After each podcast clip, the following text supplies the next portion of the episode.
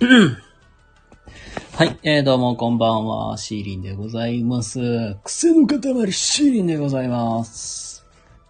はい、ということで、えっ、ー、と、まあ、本日ね、日曜日っていうことで、えー、フリートークライブっていう形で、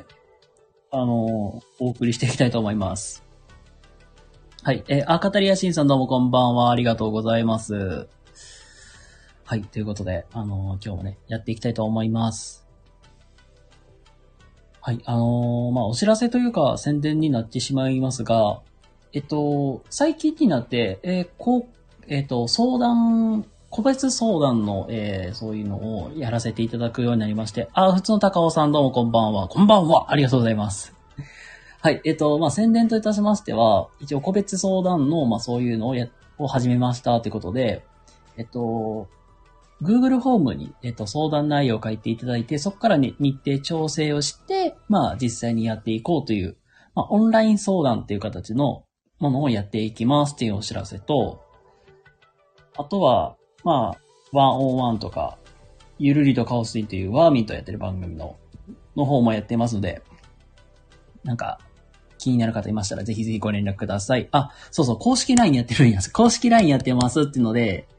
こちら公式 LINE に登録していただけたら、あのその相談フォームとか、そんなんも送れます、送りますので、よかったら、ご登録の方よろしくお願いします。はい、ということで、続々と来ていただいてありがとうございます。なんかまた始めてるんだね。なんかチケット企画みたいなイベントギフト。このさ、あの表示がさ、毎回出るからすっげえなんか邪魔に感じるよね。ごめんなさい。これ全然関係ないですけども。はい。そうだね。今日の、まあ、日曜日のフリートークっていうことで、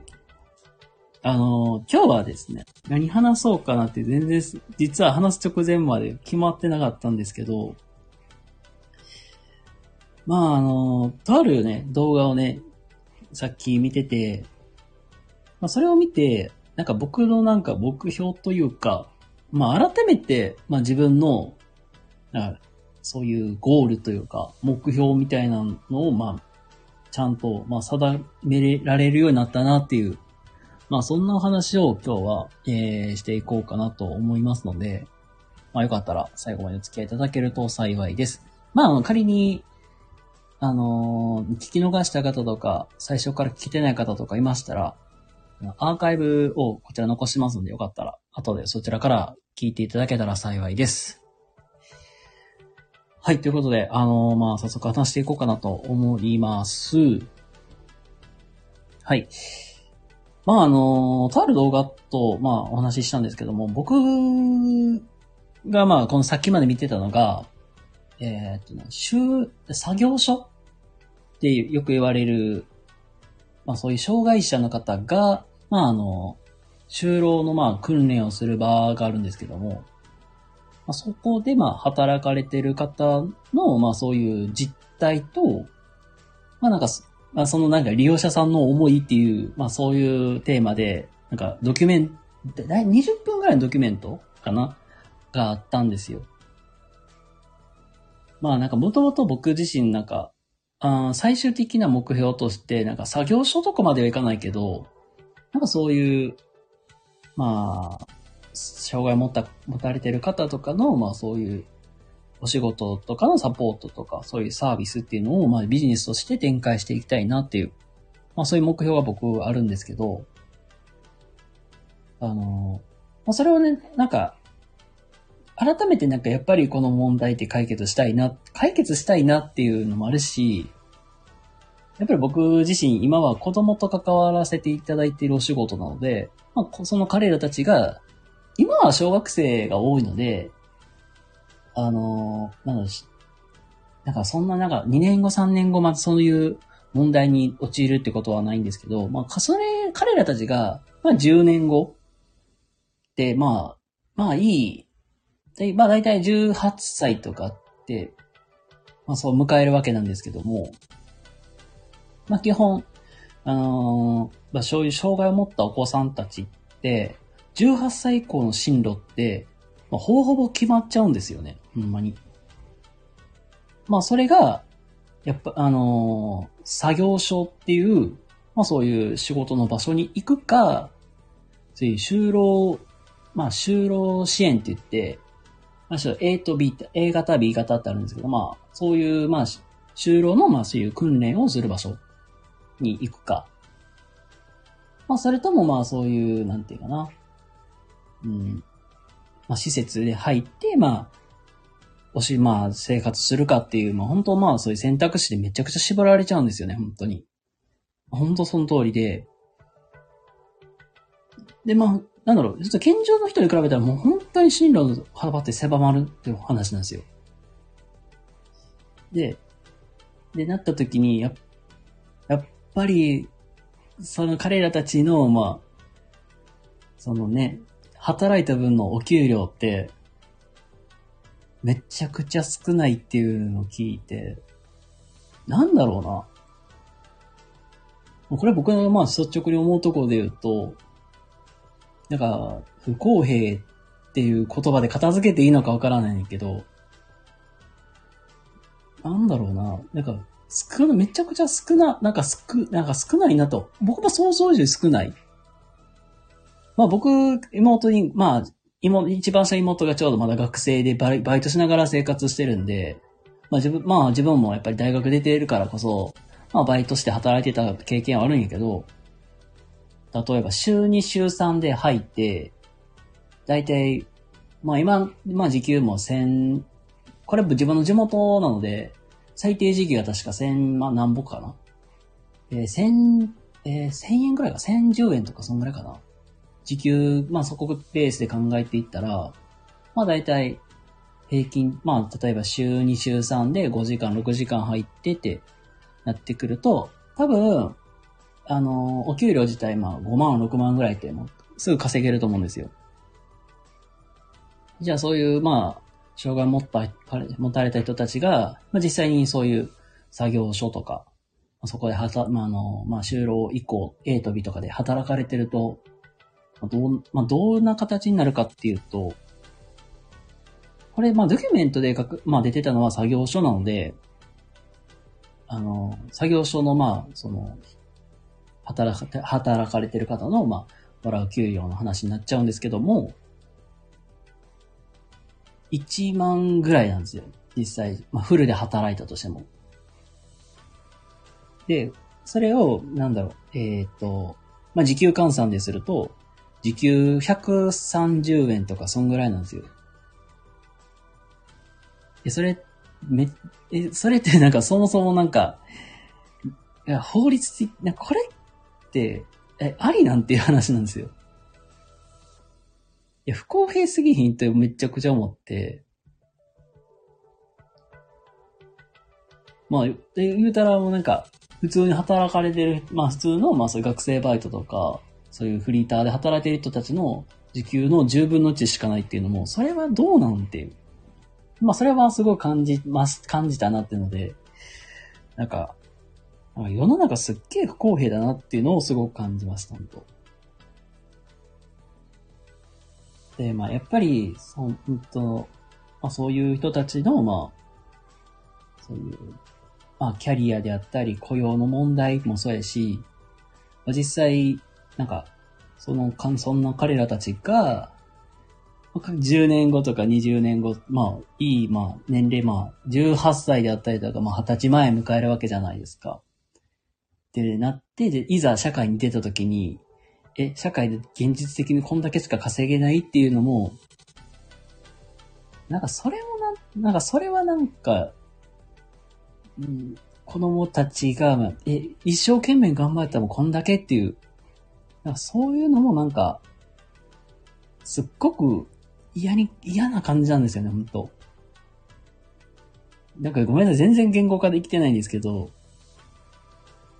あの、一生懸命働いて、なんかその、なんだろう、障害っていう、まあ、ハンディキャップを持っているのにもかかわらず、まあ、実際なんか、ハンディキャップがあるからっていう理由で、え、こん、え、さ、まあ、佐賀の、その人で10分の1しかもらえないみたいな。それもどうなんかなと思うのとこもあるし、まあ実際ね、やっぱり、就労、まあこれはまあ作業所の話になるんですけども、まあこっからまあ就労の A とか B、まあ、就労、まあ、就労移行準備っていう形で、実際まあ就労に向けてのまあ訓練する場所っていうのはあるんですけども、これはもう B 型っていうのがあって、これは B 型もその作業所とほぼほぼ同じ感じなんですよ。実際に同じ同じように働いても、お給料としてもらえるのはその、まあ、本当に1万くらいとか。でも、まあ、それがまあ就労以降の A とかになると、実際になんか、パートとかみたいな感じで契約をして交わすので、実際にまあ、B に比べたら、まあ、お給料的にはちょっといい感じにはなる。けれども、やっぱり、まあ、そこから先なんですよね、本当に。まあ、そこで働き続くまあ、そこで訓練し続けるのもいいけど、やっぱり、うん、実際に会社に入って働いたいっていうのが、まあ、その、まあ、それがまあ、その人たちの目標ではあるので、それを思うとやっぱりもう、結局、まあそこの訓練ってだけで、もう枠で収まってしまうのは、なんかこれからになって少子化迎えるのに、まあもっともっと働き手を増やさなきゃいけないのに、それってどうなんかなと思ったし、やっぱりそ、まあそ、僕たち、まあ社会として、まあなんだろう。うん、僕たちが、まあこれからやっていかなきゃいけないいけないことって、まあそういう子供たちもそうやし、まあ実際に今訓練を受けていらっしゃる方に、まあ、適切にじゃあアドバイスして、まあ、なんか、手を差しな、差し伸べて、まあ、そこま、そこまで上がってこれるように、やっぱりステップアップのお手伝いをするっていうのが、まあ、それが一番大事なことなのかなって僕は、思ってるので、まあ、そんな話、なんかそれをも、なんかその方を思って、なんかやっぱりこの、自分の今やるべきこと、やるべきことってなんだろう？まあ実際にこれが、まあ今の社会必要なのかなと僕は思うので、僕はなんかそれに向けて、今できることをまあひたすら前向きに頑張っていかなきゃいけないなって。なんかそんなことを今日は、なんかこの動画を見てすごく感じました。でも本当にね、もう、片入審査もおっしゃる通り、本当にね、もう選択肢は少ないっていうのも、本当そうだし、なんか実際になんか、選択肢を広げていくっていうのも、まあ僕たちの、まあ、すごく大事だかなと思うし、まあ、実際に会社で働くだけではなくて、やっぱり個人で、まあ、お仕事もらってくるであったりとか、なんかそんな感じで、なんかもっともっとなんかそういう人たちの、まあ、キャリアの広げるお手伝いっていうのも僕はしていきたいなって、これは僕の将来的にやっていきたいところではあります。やっぱりね、子供たちのかのことを見てくると、やっぱりなんかそういう問題ってもう絶対もう直面することやし、それに向けて僕たちができることってなんだろうなって考えさせられたそんな時間でございました。あ、タカさもどうもこんばんは。ありがとうございます。はい、ということで、やっぱりね、まあ最後はね、夢って、な口に出せば叶うみたいな。よく言うてるじゃないですか。これ、ゴルゴ松本さんってわかりますかね？あの、えっと、何やったっけな？小耳忘れたけど ゴルゴ松本さんもね、言ってたけど、な夢を叶えるって、まあ、吐けばいいっていうっていうとこで、まあその名言を借りて言うと、まず僕自身やっぱり、まあ自分のやりたい、まあやっていきたいこともあるから、まずはその独立であったり向けて、まあまずは自分の、まあ勉強していくっていうとこから、まあスタートして、まあそれこから、まあやっぱり国家資格である、まあ国家資格の一つである、まあそういう